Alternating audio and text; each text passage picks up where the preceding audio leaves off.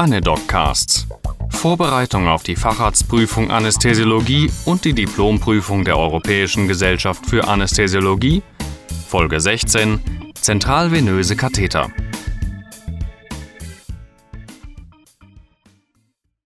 Erzählen Sie etwas zur Anatomie der herzzuführenden Venen der oberen Extremität. Die direkten Venen, die ins Herz münden, sind die Vene cavae superior und inferior. Die obere Hohlvene sammelt das Blut der oberen Extremität und führt sie dem Herzen zu und die untere Hohlvene das Blut der unteren Extremität. Wie sind Venen und Arterien definiert? Venen führen das Blut zum Herzen und Arterien vom Herzen weg.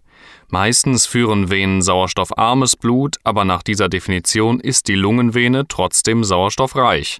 Sie führt oxygeniertes Blut von der Lunge zurück ins linke Herz. Welche Gefäße münden in die Vena cava superior und wie sieht die Gefäßanatomie der oberen Extremität aus?